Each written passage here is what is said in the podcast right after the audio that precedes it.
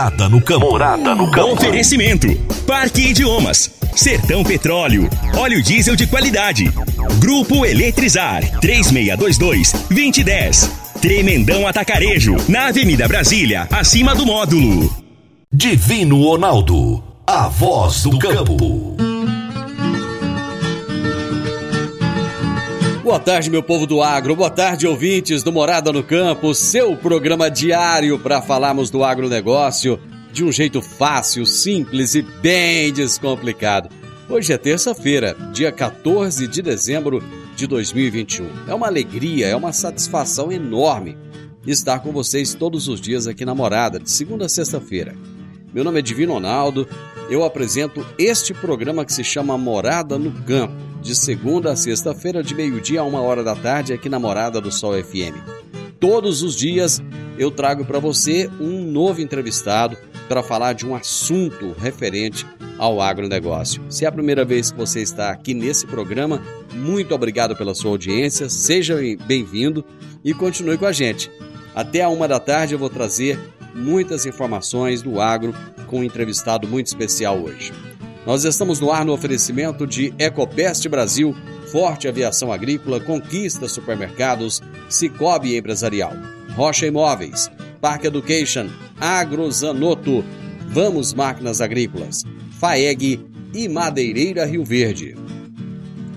O meu entrevistado de hoje será Mauro Rossales, graduado em Direito e Ciências Contábeis, especialista em Direito Tributário e em Gestão Empresarial pós-graduando MBA em Coaching e Gestão Estratégica de Pessoas e Direito de Família e Sucessões. E o tema da nossa entrevista será Os Desafios da Tributação no Agronegócio. Você está ouvindo Namorada do Sol FM. Meu amigo, minha amiga, tem coisa melhor do que você levar para casa produtos fresquinhos e de qualidade? O Conquista Supermercados apoia o agro e oferece aos seus clientes produtos selecionados, direto do campo, como carnes, hortifrutis e uma seção completa de queijos e vinhos para deixar a sua mesa ainda mais bonita e saudável. Conquista Supermercados. O agro também é o nosso negócio. Toda terça-feira, especialista em recursos humanos e gestão de pessoas, Jaxele Gouveia, nos fala sobre gestão de pessoas na prática. Gestão de pessoas na prática, com Jaxele Gouveia.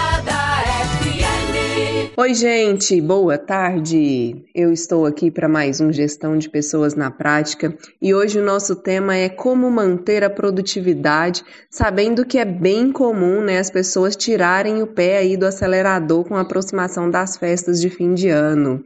E a gente sabe que no agro não pode ser assim, né? A gente está a todo vapor, então é preciso a gente manter o ritmo aí de produção. E o que, que a gente pode fazer como líder para a gente conseguir manter essa produtividade. Nesse momento, é muito importante manter os colaboradores motivados. E uma das formas para você fazer isso, líder, é estar presente. Dia a dia, é, é, é, muito importante vocês deixarem claro para eles, para os seus colaboradores, o que, que você espera de cada um deles. Por mais que você pense que eles já saibam, não hesite em repetir. Repita, chame para conversar. Outra forma de você acompanhar essa produtividade é acompanhando a rotina de trabalho e monitorando as metas, tudo aquilo que está escrito, que vocês têm que entregar. Acompanhem e não deixe de reconhecer pelo esforço. Reconheça pelo esforço, já que você está acompanhando bem de pertinho essas metas, também reconheça bem de perto, agradeça e não deixe de comemorar as conquistas, por menores que elas sejam. Com certeza essas atitudes vão fazer com que a galera aí mantenha a produtividade e não tire o pé do acelerador nessa fase tão importante. Um grande abraço para vocês e até a próxima terça-feira. Jaxele, abração para você. Excelente semana. Até a próxima terça-feira. A Agrozanoto é parceira das Arcos Fertilizantes especialista em fertilizantes granulados com tecnologias que atendem às necessidades de diferentes solos e culturas. A linha com cálcio e magnésio visa a correção do solo e a nutrição equilibrada, precisando de bem menos água do que outras fontes. Agrozanoto, há 31 anos no mercado, inovando sempre na busca pelos melhores produtos e soluções para você, produtor. Agrozanoto.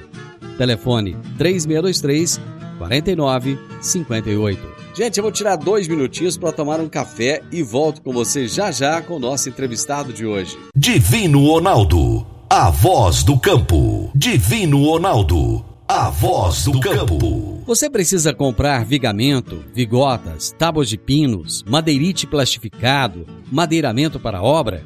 O menor preço é na Madeireira Rio Verde. Você precisa de eucalipto tratado para cercas e currais para sua fazenda? O menor preço é na Madeireira Rio Verde. Se você precisa de madeira de qualidade e quer o melhor preço da cidade, procure a Madeireira Rio Verde, na Avenida Pausanes de Carvalho, 1121, no setor Pausanes, na esquina do sinal do Termas Park. Telezap 3622 6073. 3622 6073. Morada no campo. Entrevista. Entrevista. O meu entrevistado de hoje será Mauro Rosales, graduado em Direito e Ciências Contábeis, especialista em Direito Tributário e em Gestão Empresarial, pós-graduando MBA em Coaching e Gestão Estratégica de Pessoas e também Direito de Família e Sucessões. E o tema da nossa entrevista será os desafios da tributação no agronegócio. Mauro, prazer enorme receber você aqui no programa. Senhor Divino Ronaldo, é um prazer fazer parte na Voz do Campo e estamos aí para a gente trocar muitas ideias e como a gente pode auxiliar os nossos empresários rurais. Estou à tua disposição e obrigado pelo convite, agradeço imensamente. Pois é, cara, só te apresentar um pouco mais, você faz parte do time de estrelas do Reagro também, né? Faço parte do time do Estrelas do Reagro, já tenho uma relação com eles há 10 anos e agora vai fazer um ano que de, definitivamente estou com o Reagro. Olha só, que bom, cara. Ali só tem fera. Todo mundo que veio aqui no Reagro entende demais. E as suas referências, então, elas são as melhores, viu, Mauro?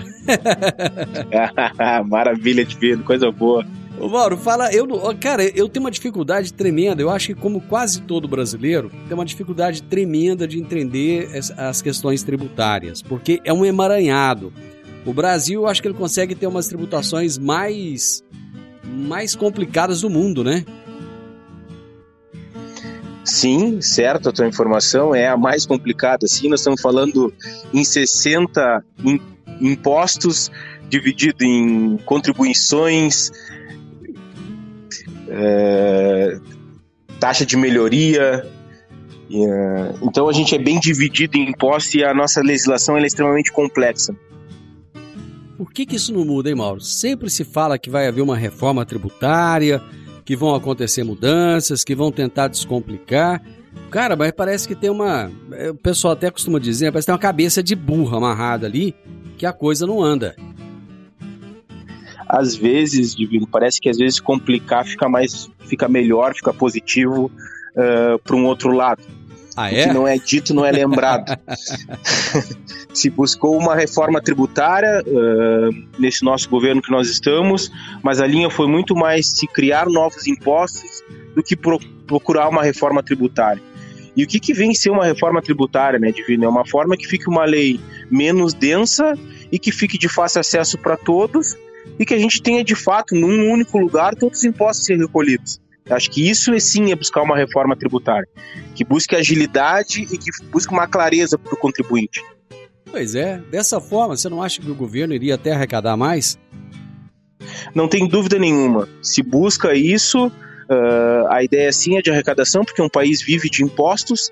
Então, quanto mais claro ficar para essas pessoas, melhor é. E te falo uma experiência do Reagro, inclusive dita por dentro do Reagro. Quando se teve uma sociedade com os estrangeiros, o que os mais os estrangeiros questionavam é como vocês entendem a tributação desse país. Porque eu estou num município é de uma forma, eu estou num estado é de outra forma, e a questão da união, dependendo dos produtos, é, a união fica mais fácil, no bom sentido. Uhum. Agora, os impostos estaduais e municipais, é, depende de cada município. então, tu imagina, como é que a gente vai se comportar? Eu vou, eu vou até mais longe, viu? Não depende só do município, não. Depende da interpretação também de quem vai te fiscalizar. Muito obrigado, Divina. Assim, é, essa tua fala é extremamente positiva. É, ainda dependo de uma boa interpretação daquela pessoa que está lá na minha frente. Exatamente. Como é que funciona a tributação e quais os impostos que estão ligados à atividade rural, atividade agropecuária, digamos assim? Legal. O que está relacionado hoje? Está relacionado ao contribuinte e à fazenda, propriamente dita. Hoje nós estamos falando de imposto de transmissão causa-mortes doações. Então, um fazendeiro ou uma fazendeira, quando ela não se programa com esses impostos, os filhos que venham a adquirir por herança ou por doação, caso seja em vida, tem esse imposto, que é o imposto de ITCMD em alguns estados. Segundo imposto, o imposto de transmissão de bens imóveis, é quando aquele empresário rural está adquirindo novas fazendas, ele paga esse imposto e esse imposto ele está ligado aos municípios. E o primeiro imposto que eu falei que é ITCMD está ligado ao estado. Terceiro imposto, a... o imposto de renda sobre ganho de capital, que está ligado à compra da fazenda. E esse imposto ele é muito interessante porque ele tem uma alíquota progressiva, inclusive, que ele vai de 15% a 22,5%. E está ligado quem compra a fazenda, ou melhor, quem está vendendo a fazenda tem que pagar esse imposto sobre a diferença positiva. Quarto imposto, imposto de renda sobre pessoa física. Aí nós estamos falando de, de origem fiscal, de como se declarar, e a gente vai ter um momento que a gente vai falar bem disso, que é aquele momento lá que é de março a abril, para a gente declarar o que ocorreu no ano anterior.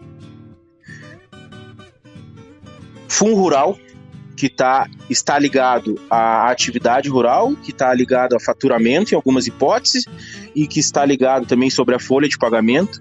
E por um bom período se discutiu a constitucionalidade e a inconstitucionalidade desse imposto. E aqui eu não quero entrar em atos polêmicos, e se dizem que se transformou constitucional muito mais por uma determinação política eh, do que propriamente com relação a direito. Mas vamos, vamos falar do Fundo Rural. Então, falei e vou falar de uma questão que não está extremamente ligada a impostos, mas que, bem ou mal, profissionaliza e traz cada vez uma pegada mais de gestão para o empresário rural, que é o livro caixa digital de produtor rural.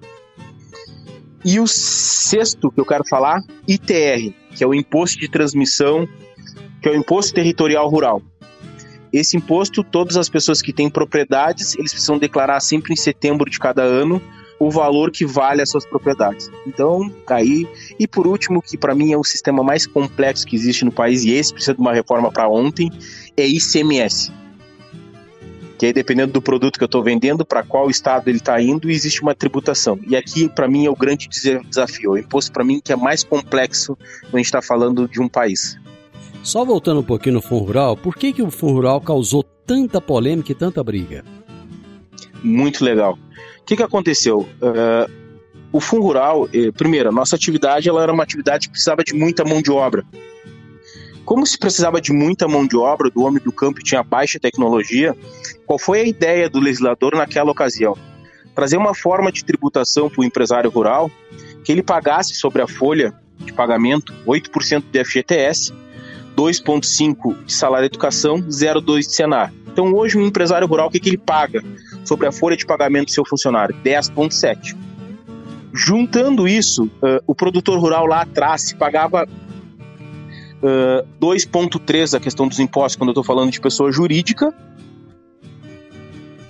e de pessoa física pagava 2,5. Então existia uma, na verdade sim, pessoa jurídica antigamente se pagava 2,55, 2,5 e na pessoa uh, física se pagava 2. Então existia uma diferença de 0,55 sobre esses impostos de fundo rural. E aí se discutia também salário e educação. E qual era a grande tese de dizer, bom, eu já pago sobre a folha de pagamento 2,5, então eu não posso pagar sobre o meu faturamento a contribuição do fundo rural. E por muito tempo se discutiu, que chegou no, no STJ, e o STJ o que, que entendeu? Entendeu então que esse imposto ele era inconstitucional.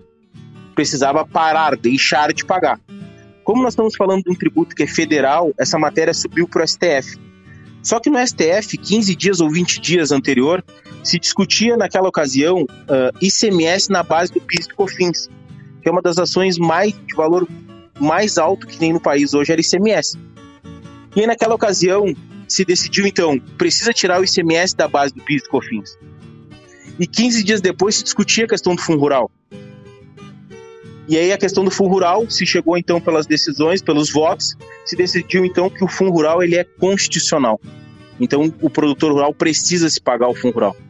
E aí, como então se aderiu à questão do pagamento, aí teve atualizações na, na, na legislação. Só o que, que aconteceu, Divino? Teve contribuintes que simplesmente pararam de pagar quando o STJ falou que era inconstitucional. Teve contribuintes que entraram com ação pedindo uh, restituição dos últimos cinco anos do fundo rural teve contribuintes que entraram com ação para parar de pagar e depositar em juízo, e teve uh, contribuintes que entraram com ação pedindo para parar de pagar e não depositar em juízo. Então tu imagina como foi a demanda de conseguir se buscar essa questão da inconstitucionalidade do fundo rural, e de outro lado, como uh, o contribuinte ia até a Receita Federal para acertar o seu débito. Porque não, não existia essa informação. Nós estamos falando de quase 4 milhões de produtores rurais hoje no país. Como é, a Receita ia ter aparelhamento de buscar essas informações. Então, por um bom tempo, se discutiu muito essas questões do fundo rural. Entendi. Eu vou fazer o um intervalo, Mauro, e a gente volta rapidinho. Divino Ronaldo, a voz do campo. Divino Ronaldo, a voz do campo. Está na hora de você começar a construir a sua nova casa em um condomínio fechado. Você já conhece o Vale dos Buritis e toda a sua infraestrutura? Imagine a sua casa em um lote de 1.200 metros quadrados, em uma área verde, cheia de energia positiva, muita natureza e áreas de convivência. Conheça o condomínio fechado Vale dos Buritis e toda a infraestrutura. Compare você vai se surpreender. Comece a construir agora. Procure a Rocha Imóveis no 3621 0943. Morada no campo. Entrevista. Entrevista. Gente, eu estou conversando hoje com o Mauro Rosales. E, olha, acreditem, ele está conseguindo explicar esse amaranhado, essa dificuldade que são os desafios da tributação no agronegócio. Mas ele tem uma grande experiência também, é graduado em Direito, Ciências Contábeis, é especialista em Direito Tributário e em Gestão Empresarial, é pós-graduando MBA em Coaching e Gestão Estratégica de Pessoas, Direito de Família e Sucessões, enfim, é muita coisa e tudo isso vai estar no nosso bate-papo de hoje aqui no programa. Bom, trazendo agora já para o segundo bloco da nossa entrevista, o, o Mauro, que recursos o produtor tem que buscar para obter uma melhor estruturação tributária? É, Divino, eu costumo dizer que o produtor rural ele vai ter que aprender a planejar. Nós vamos ter que usar o P grandão. Nós vamos ter que começar a trazer o planejamento. Porque eu costumo dizer, tem eventos que eu participo que hoje ficou muito difícil brincar de água. E, e, nós temos, e nós temos uma tendência, nós brasileiros, que a gente não investe tempo no planejamento a gente é ótimo em executar. Então, cada vez mais, porque eu costumo dizer também que esse empresário e empresária rural, nós não ensinamos eles a ganhar dinheiro. Eles sabem muito bem fazer isso. Agora, existe todo porque a gente foca muito na produção. E é uma questão da geração, buscar trabalho, mais trabalho, mais trabalho. Agora é como eu consigo, um aspecto e um papel de gestor, eu planejar os meus tributos. E aí é planejamento, é estratégico. Pois é, mas como ele, como, como, ele, como ele, não conhece muito disso, muitas vezes ele cai na mão de, de, de contadores, de profissionais que também estão despreparados. E ele, às vezes, ele, ele até quer pagar tudo certinho, mas quer pagar menos. Mas acaba pagando mais pelo despreparo de profissionais. Uh, é muito interessante a, a tua fala, Divino, a tua contribuição, sentido, até porque uma das minhas formações é contábeis, e aqui eu vou fazer uma meia defesa do contador, é que o contador ele tem que cuidar do posto de gasolina, da padaria, da loja do comércio, uh, eu preciso de cuidar de várias legislações. E quando se busca um profissional que ele é só do meio da atividade rural, isso facilita demais. E eu costumo dizer que o imposto de renda ele não é feito em março e abril. O imposto de renda ele é planejado de janeiro a dezembro. E às vezes muitos empresários deixam para tomar decisão em dezembro, ou melhor, lá em março e abril. Eles entregam os documentos para o contador uh, em janeiro do outro ano. Só que em janeiro do outro ano tu não tem mais o que fazer. Uhum. Porque hoje uh, existe, eu vou fazer uma brincadeira, que existe um Big Brother da Receita Federal, onde tudo que tu faz hoje tu é controlado. Então, uh, e já aconteceu, porque hoje tudo é nota fiscal eletrônica. Hoje é declarações de operações imobiliárias. Hoje a Receita Federal cada vez se aparelha mais de declarações que isso cruzam entre o produtor rural e a Receita Federal. Então a melhor ideia da parte de planejar é de janeiro a dezembro, procurando o quê? Um bom controle de receitas, um bom controle de despesas, que fique fechando conciliação bancária, as entradas e saídas, que se trabalhe lá com preço alto, médio e baixo para saber quais são as tomadas de decisões. Uh, essa é a ideia do produtor, do empresário rural, planejar. Exemplo, tá, Divino, para ficar mais clara minha fala. Nós estamos agora numa virada de ano. Tem um imposto que é muito importante, que é fundo rural. E o fundo rural abre duas brechas. Eu posso fazer pelo faturamento ou pela folha de pagamento. Mais ou menos a gente sabe os preços que estão as commodities. A gente tem que ver se daqui a pouco a adesão pela folha de pagamento, ela não é mais vantajosa que eu pagar imposto sobre o meu faturamento. Como é que eu vou ter essa resposta? Planejando. É eu conseguir agora em dezembro montar um planejamento de como vai ser o meu outro ano. Como vai ser 2022? Entendi. Entendi. Bom, uma outra questão que esse, essa é, é uma dúvida minha. É, hoje se fala muito em holding familiar, é um termo muito usado no momento. O que, que é isso exatamente? E, e, vamos desmistificar. Uh, holding é uma empresa. Holding vem de um termo americanizado que ela vem do intuito de administrar e controlar. Uhum. E por muito. Uh, e essa questão de holding, e aí, Divino, está muito mais ligada a uma fala comercial. Desculpa ser tão objetivo, até porque eu tenho umas tendências. Eu sou gaúcho, né? É. Então, ela, ela é uma empresa formada.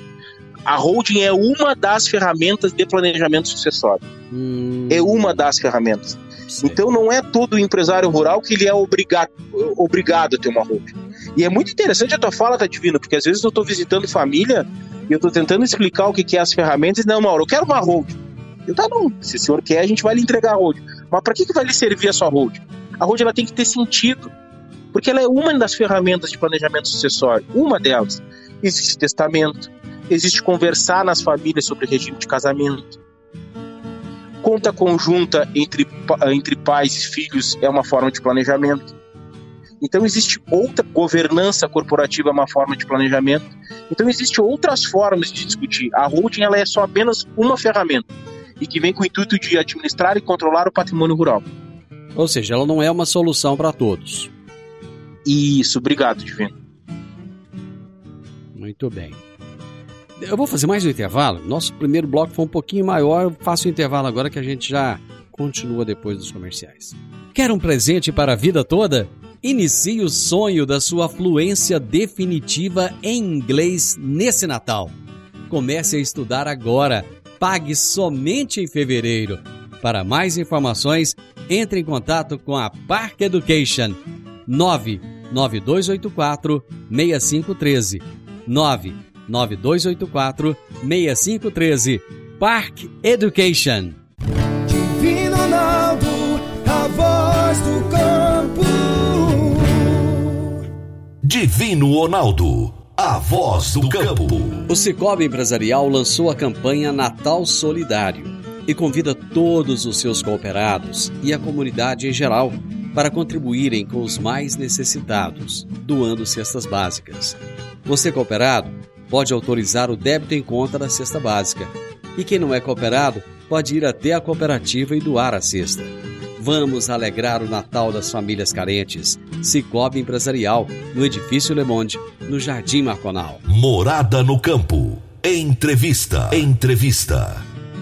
Estamos conversando hoje sobre um assunto complexo. São os desafios da tributação no agronegócio. Eu estou aqui com Mauro Rosales, que é um especialista nessa área. Bom, você, você falava da questão dos processos sucessórios antes do, dos comerciais. Como é que você está vendo é, os processos sucessórios nas propriedades rurais, visando o aspecto da organização familiar e também de tributos? Uh, Divino, assim, existe um, um estudo, esse estudo foi feito pelo William Group, e ele estudou mil patrimônios que fracassaram. Esse foi o objetivo do estudo. O que, que ele comprovou? Ele comprovou que 15% foi por falta de conjunturas estruturais, 25% por preparação inadequada dos sucessores e dos herdeiros e 60% por falta de comunicação. Como a gente vem de um país colonizado, ah, nós não temos uma comunicação eficaz. Então, como nós vamos conseguir buscar que aquela família busque um diálogo e uma comunicação? Como é que nós vamos separar família, patrimônio e negócio nas famílias? Como é que vai ser a mãe entender que seus filhos serão seus herdeiros, mas nem todos serão sucessores? Então existe um desafio da complexidade da empresa familiar. E acredito que esse é o grande desafio que o agro vive. Porque o agro existe uma relação que se chama amor pelo que faz e amor pelas propriedades. E por muito tempo uh, não se procura o? Fazer um trabalho com o sucedido, que são os pais. Como é que esse pai, porque a gente está lidando com poder, nós estamos lidando com reconhecimento e nós estamos uh, lidando com uma questão que está extremamente ligada às fazendas. Então o, o processo sucessório é, um, é uma ida sem volta, precisamos sim discutir, mas de uma forma contínua. Eu costumo dizer que o processo de sucessão ele não é um ato, ele é fato. Então a gente tem que ir construindo essas coisas de uma forma que para o sucedido vai fazendo sentido e para o sucessor ele vai encontrando seu papel nas fazendas. Isso também tem um viés ligado a tributo, que, que está numa parte de TCMD, de saber qual é a melhor forma que vai se conduzir um processo de sucessão em vida. Porque tem que ter muito cuidados, Divina, com a questão do regime de casamento. Hum. E às vezes há um falso entendimento que faz um processo sucessório em vida e o custo fica menor. E às vezes o profissional que pode estar conduzindo esquece de se analisar uma comunicabilidade com um cônjuge daquele filho ou daquela filha. Então ele não é um, um processo nesse sentido, ele é um processo gradual.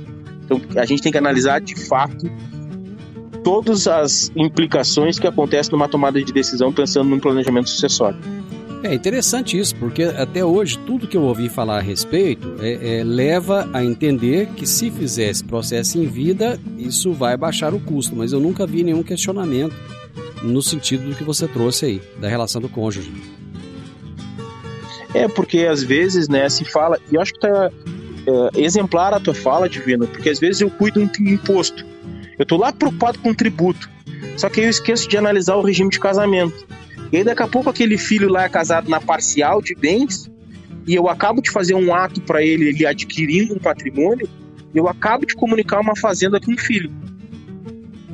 E aí, pela minha experiência, eu tive sete anos trabalhando numa serventia aqui em Pelotas. O que, que acontecia na serventia? Qual era a informação que o tabelião dava? Uh, eu quero transmitir esse patrimônio para o meu filho. E qual era a orientação? Bom, tem duas formas: ou é compra e venda, ou é doação.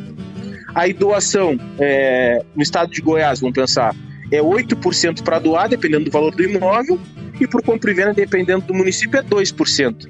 Como uma das, uma das tendências do ser humano e a parte mais sensível do corpo é o bolso, às vezes eu faço uma opção por 2%. Uhum. Só que eu esqueci de ver que meu filho era casado, que meu filho não tem origem para comprar, que vai me gerar imposto na venda da fazenda. Uhum. Aí tudo isso eu não, eu, eu não tinha, eu não, eu não procurei um profissional para me orientar nesse sentido. E nesse caso, o tributo ele não foi mais importante. Entendi, entendi. Bom, uma outra questão que você deixou é, claro lá atrás é a questão do ITR. Como é que funciona mesmo o ITR? Uh, o ITR ele tem uma função social ligada à propriedade, ele é sempre feito em setembro, nesse mês. E aí é muito interessante quando quanto menos eu usar a propriedade, maior será a minha alíquota de ITR. Se o grau de utilização da minha fazenda der menor que 80%, eu já começo a pagar umas alíquotas maior de ITR para o município. E por que, que eu te falo que é do município, Divino, que é muito legal? Porque chegou o um momento que a União disponibilizou um convênio para o prefeito ou a prefeita de cada município para fazer adesão E o que que isso, que que isso ajuda? Aquele município que tem as fazendas, aquele imposto de setembro vai para o bolso da prefeitura, fica no bolso do município. Em contrapartida, os municípios têm que fiscalizar as fazendas, porque ela tem que estar com valor que condiga com o valor de mercado, que condiza com o valor do mercado. Uhum. E o que, e o que, que isso é interessante? Quando tem essa disponibilidade desse imposto, então, ficar com o município, e o município, de outro lado, fiscaliza, quando acontecem as vendas da propriedade, as vendas das propriedades elas não, não, não acontecem mais com valor menor que o valor da guia de TBI. E aí, quando acontece a venda da propriedade, esse imposto está extremamente ligado ao ganho de capital, que é o imposto da União, que vai de 15% a 22,5% na, na diferença positiva. Mauro, o que, que é que tu está querendo me dizer que eu não estou entendendo? Eu, o que eu estou querendo dizer, tipo, Uh, o ITR é uma declaração que eu faço sempre em setembro e a legislação sempre me fala que eu tenho que estar com valor de mercado. E esse imposto fica então para o município, desde que o município faça adesão ao convênio com a União. Te respondi isso. O que, que em contrapartida? Ah, Mauro, mas a União tá tão boazinha assim que deixou o dinheiro para o município? Não. É que quando acontece a venda da propriedade, aquelas fazendas vão estar com valor muito próximo ao valor de mercado que é o valor venal que nós chamamos. Uhum. E aí, sobre essa diferença, como vai estar muito próximo ao valor venal, aí, quando eu for vender uma propriedade, aí é a União que arrecada, que é o imposto de renda sobre ganho de capital. E por que, que a gente está linkando o imposto de renda sobre ganho de capital junto com o ITR? Porque, na verdade, existe uma lei que fala que os imóveis adquiridos a partir de 1997, para fins de cálculo de ganho de capital, vale-se o valor do ITR. Então, eu vou chamar de brecha no bom sentido, é uma brecha, uma interpretação muito positiva para quem está pensando em holding, para quem está pensando uh, a holding como ferramenta sucessório, que também dentro dessa ideia a gente consegue valorar as nossas propriedades. Certo. Porque aí para fins de venda vale o valor da declaração de TR. Entendi. Entendi. Entendeu, Divino? Bom, eu tenho um minuto. Pra, eu vou ter que trazer de novo aqui, porque tem um monte de assunto e, e não vai dar tempo. Mas em um minuto, eu gostaria que você me dissesse o seguinte: quem que está obrigado e quem que não está obrigado a apresentar o livro caixa? E qual que é o reflexo disso aos olhos do governo? Uh, o livro caixa digital, quem estiver faturando por CPF o valor superior a 4 milhões e 800, uh, está obrigado a entregar livro caixa digital de produtor rural. Então ele é um arquivo, ele é feito dentro de um sistema próprio, não é aquele sistema da Receita Federal. Aquele sistema da Receita Federal é o que faz o livro caixa de produtores que estão faturando o valor menor que esse. Quem está acima tem que ter um programa de gestão. Esse programa ele tem que gerar um arquivo TXT. E esse arquivo, então, depois de feito, depois de formulado, dentro do sistema digital da Receita Federal, eu vou validar o meu arquivo. E esse arquivo, então, ele é enviado para a Receita Federal e ele é homologado pela Receita. Muito bom. E aqui, Divino, começa então que o, as minhas entradas e as minhas saídas, ou melhor, as minhas receitas e as minhas despesas, têm, elas precisam estar batendo com o meu livro caixa digital, que tem que estar batendo com a minha conta bancária. Enfim, o cerco fechou, né? o resumo é Obrigado, Divino. Obrigado, Divino. Então, assim, e o que, é importante, tá, Divino, nos minutos finais? É. Quem está sustentando o país, uma boa parte é o agro. Sim. Eu sempre, eu sempre me pergunto quem é que paga aquela, aquela propaganda da Globo no horário do óbvio dizendo que o agro é pop, o agro é tech. Aqui lá é tentando fazer moral com o agro, a realidade é essa. Estamos falando de pessoas que estão representando mais de 25% do PIB e empregam um terço da população. Então, assim, a gente precisa investir tempo, sim. O empresário precisa se preocupar com essas questões. Mauro, muito obrigado. Chegamos ao final. Cara, daqui uns dias já. Que vai, ótimo. Daqui uns dias já vai ser Natal, depois vai ser Ano Novo. Eu te desejo excelentes festas para você, toda a sua família. E ano que vem estamos juntos aqui de novo para tentar desmistificar um pouquinho mais dessa questão. Muito obrigado, viu?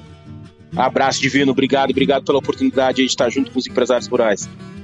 Gente, eu tive hoje o privilégio de estar aqui com Mauro Rosales, graduado em Direito e Ciências Contábeis, especialista em Direito Tributário e em Gestão Empresarial, pós-graduando MBA em Coaching, Gestão Estratégica de Pessoas e Direito de Família e Sucessões.